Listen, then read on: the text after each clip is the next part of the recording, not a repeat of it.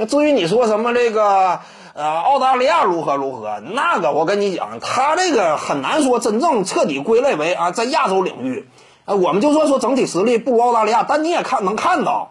他们你看那个人儿，你看那个球员，那跟我们是长得一样的吗？那不一样啊。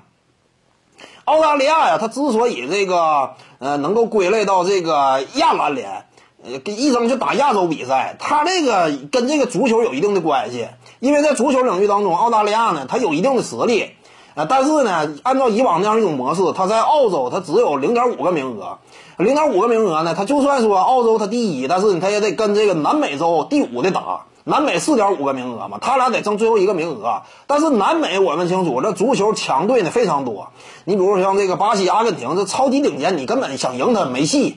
其他的，你像这个智利啊、呃巴拉圭啊、乌拉圭啊，其他乱七八糟球队，怎么也得有七八个以上，整体实力要强于澳大利亚。所以呢，他跟南美的第五的打，他总是赢不了。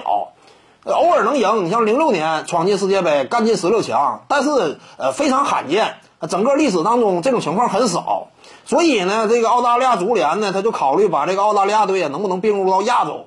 这个他你要说往里并的话，也有一定合理性，因为人家实力强嘛，亚洲整体足球这块实力差，他想往里并呢，那你也说不出来什么。并过来的话，那可能说整体亚洲足球啊，他这个实力呢还能够更往上上一下。考虑到呢世界杯尽量让更多的呃真正的强队啊冲击到这个呃三十二强范围之内，所以就同意了。那同意之后呢，他果然就干进这个世界杯了。你比如说二零一八年，他就干进世界杯了嘛。呃，干进世界杯之后呢，他就感觉篮球也可以这么干。你结果篮球一申请呢，也好使了。那他就归入到亚洲范围内，但说实话，他这个只能讲，他可可以在亚洲内打比赛，但是你很难说啊，我们打不过澳大利亚，我们就不是这个亚洲第一。他本身他也不是亚洲球队呀，他只不过跟着跟咱这一起打比赛，他是澳洲球队嘛，你不能说打不过他就如何如何，不太合理，这玩意儿也不太合理，对于亚洲球队不公平。你站在他的角度，那可能说站在世界杯的角度，你从强队的角度，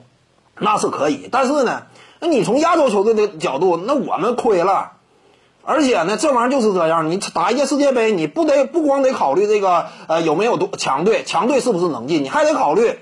各大洲之间这样一种这个呃这样一种均衡啊。你要亚洲球队进去的少了的话，这不也影响收视率吗？所以我感觉不太公平，你不应该让他来跟亚洲球队打。你打你自己打不进去，你跟南美的踢你进不去，那你活该嘛！各位观众要是有兴趣呢，可以搜索徐静宇微信公众号，咱们一块儿聊体育。中南体育独到见解就是语说体育，欢迎各位光临指导。